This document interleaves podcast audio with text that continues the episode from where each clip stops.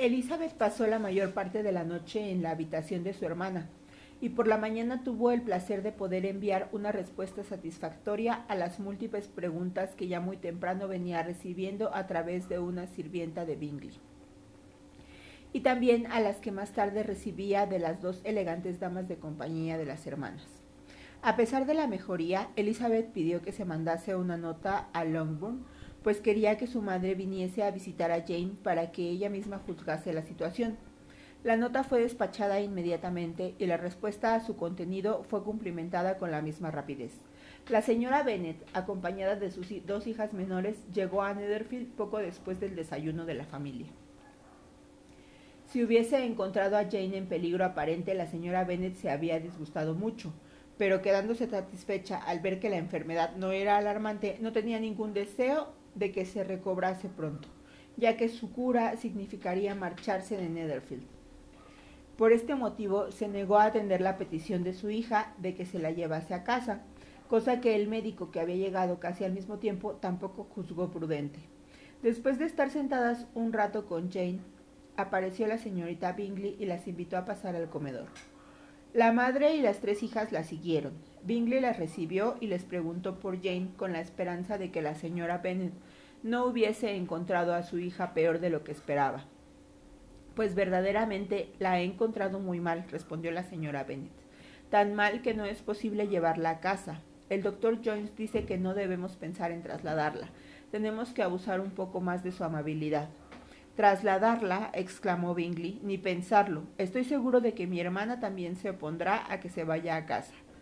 Puede usted confiar, señora, repuso la señorita Bingley con fría cortesía, en que a la señorita Bennet no le ha de faltar nada mientras esté con nosotros. Estoy segura, añadió, de que a no ser por tan buenos amigos, no sé qué habría sido de ella, porque está muy enferma y sufre mucho, aunque eso sí, con la mayor paciencia del mundo, como hace siempre, porque tiene el carácter más dulce que conozco. Muchas veces le digo a mis otras hijas que no valen nada a su lado. Qué bonita habitación es esta, señor Bingley, y qué encantadora vista tiene a los senderos del jardín. Nunca he visto un lugar en todo el país comparable a Netherfield. Espero que no pensara dejarlo repentinamente, aunque lo haya alquilado por poco tiempo. Yo todo lo hago repentinamente, respondió Bingley. Así que si decidiese dejar Netherfield, probablemente me iría en cinco minutos. Pero por ahora me encuentro bien aquí. Eso es exactamente lo que yo esperaba de usted, dijo Elizabeth. Empieza usted a comprenderme, ¿no es así? exclamó Bingley, volviéndose hacia ella. Oh, sí, le comprendo perfectamente. Desearía tomarlo como un cumplido, pero me temo que el que se me conozca fácilmente es lamentable. Es como es. Ello no significa necesariamente que un carácter profundo y complejo sea más o menos estimable que el suyo. Lizzie, exclamó su madre, recuerda dónde estás y deja de comportarte con esa conducta intolerable a la que nos tienes acostumbrados en casa. No sabía que dedicase usted a estudiar el carácter de las personas, prosiguió Bingley inmediatamente. Debe ser un estudio apasionante. Sí, y los caracteres complejos son los más apasionantes de todos. Por lo menos tienen esa ventaja. El campo, dijo Darcy, no puede proporcionar muchos sujetos para tal estudio. En un pueblo se mueve uno en una sociedad invariable y muy limitada. Pero la gente cambia tanto que siempre hay en ellos algo nuevo que observar. Ya lo creo que sí, exclamó la señora Bennet ofendida por la manera en la que había hablado la, gente del campo. Le aseguró que eso ocurre lo mismo en el campo que en la ciudad. Todo el mundo se quedó sorprendido. Darcy la miró un momento y luego se volvió sin decir nada. La señora Bennet creyó que había obtenido una victoria aplastante sobre él y continuó triunfante. Por mi parte, no creo que Londres tenga ninguna ventaja sobre el campo, a no ser por las tiendas y los lugares públicos. El campo es mucho más agradable, ¿no es así, señor Bingley? Cuando estoy en el campo, contestó, no deseo irme, y cuando estoy en la ciudad me pasa lo mismo. Cada uno tiene sus ventajas, y yo me encuentro igualmente a gusto en los dos sitios. Claro, porque usted tiene muy buen carácter. En cambio, ese caballero, dijo mirando a Darcy, no parece que tenga muy buena opinión del campo. Mamá, estás muy equivocada, intervino Elizabeth, sonrojándose por la imprudencia de su madre. Interpretas mal al señor Darcy. Él solo quería decir que el campo no se, no se encuentra tanta variedad de gente como en la ciudad, lo que debes reconocer que es cierto. Ciertamente, querida, nadie dijo lo contrario, pero eso de que no hay mucha gente en esta vecindad, creo que hay pocas tan grandes como la nuestra. Yo he llegado a cenar con 24 familias.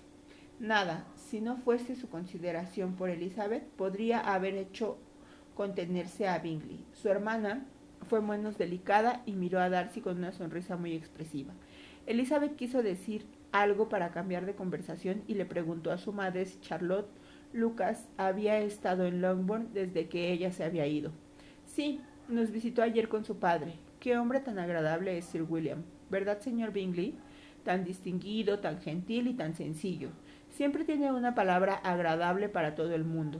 Esa es la idea que yo tengo de lo que es la buena educación. Esas personas se creen muy importantes y nunca abren la boca, no tienen ni idea de educación. ¿Cenó Charlotte con vosotros? No, se fue a su casa. Creo que la necesitaban para hacer el pastel de carne. Lo que es yo, señor Bingley, siempre tengo sirvientes para que saben hacer su trabajo. Mis hijas están educadas de otro modo, pero cada cual que juzgue a sí mismo. Las Lucas son muy buenas chicas, se lo aseguro. Es una pena que no sean bonitas. No es que crea que Charlotte sea muy fea. En fin, sea como sea, es muy amiga nuestra. Parece una joven muy agradable, dijo Bingley. Oh, sí, pero debo admitir que es bastante feucha. La misma Lady Lucas lo dice muchas veces, y me envidia por la belleza de Jane. No me gusta alabar a mis propias hijas, pero la verdad es que no se encuentra a menudo alguien tan guapa como Jane. Yo no puedo ser imparcial, claro, pero es lo que dice todo el mundo. Cuando solo tenía quince años, había un caballero que vivía en casa de mi hermano, Carnier, en la ciudad. Y estaba tan enamorado de Jane que mi cuñada aseguraba que se declararía antes de que nos fuéramos. Pero no lo hizo. Probablemente pensó que era demasiado joven. Sin embargo, le escribió unos versos y bien bonitos que eran. Y así terminó su amor, dijo Elizabeth con impaciencia. Creo que ha habido muchos que lo vinieron de la misma forma. Me pregunto quién sería el primero en descubrir la eficacia de la poesía para acabar con el amor. Yo siempre he considerado que la poesía es el alimento del amor, dijo Darcy. De un gran amor sólido y fuerte puede, todo nutre a lo que ya es fuerte de por sí. Pero si es solo una inclinación ligera, sin ninguna base, un buen soneto la acabaría matando de hambre. Darcy se limitó a sonreír. Siguió un silencio general que hizo temer a Elizabeth que su madre volviese a hablar de nuevo. La señora Bennet lo deseaba, pero no sabía qué decir, hasta que después de una pequeña pausa empezó a reiterar su agradecimiento al señor Bingley por su amabilidad con Jane y se disculpó por las molestias que también pudiera estar causando Lizzie. El señor Bingley fue cortés en su respuesta y obligó a su hermana menor a ser cortés y a decir lo que la ocasión requería. Ella hizo su papel, aunque con poca gracia, pero la señora Bennet quedó satisfecha y poco después pidió su carruaje. Al oír esto, la más joven de sus hijas se adelantó para decir algo. Las dos muchachitas habían estado cuchicheando durante toda la visita, y el resultado de ello fue que la más joven debía recordarle al señor Bingley que cuando vino al campo por primera vez había prometido dar un baile en Netherfield. Lidia era fuerte, muy crecida para tener quince años, Tenía buena figura y un carácter muy alegre. Era la favorita de su madre, que por el amor que le tenía la había presentado en sociedad a una edad muy temprana. Era muy impulsiva y se daba mucha importancia, lo que había aumentado con las atenciones que recibía de los oficiales, a lo que las cenas de su tía y sus modales sencillos contribuían. Por lo tanto, era la más adecuada para dirigirse a Bingley y recordarle su promesa, añadiendo que sería una vergüenza ante el mundo si no lo mantenía.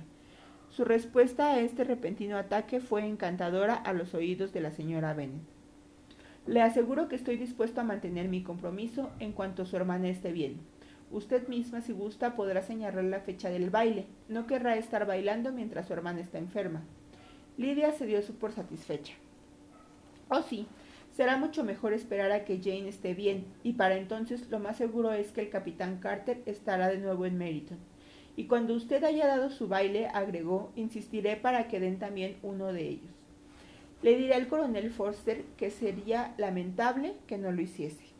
Por fin la señora Bennet y sus hijas se fueron y Elizabeth volvió al instante con Jane, dejando que las dos damas y el señor Darcy hiciesen sus comentarios acerca de su comportamiento y el de su familia. Sin embargo, Darcy no pudo compartir con los demás la censura hacia Elizabeth, a pesar de la agudeza de la señorita Bingley al hacer chistes sobre ojos bonitos.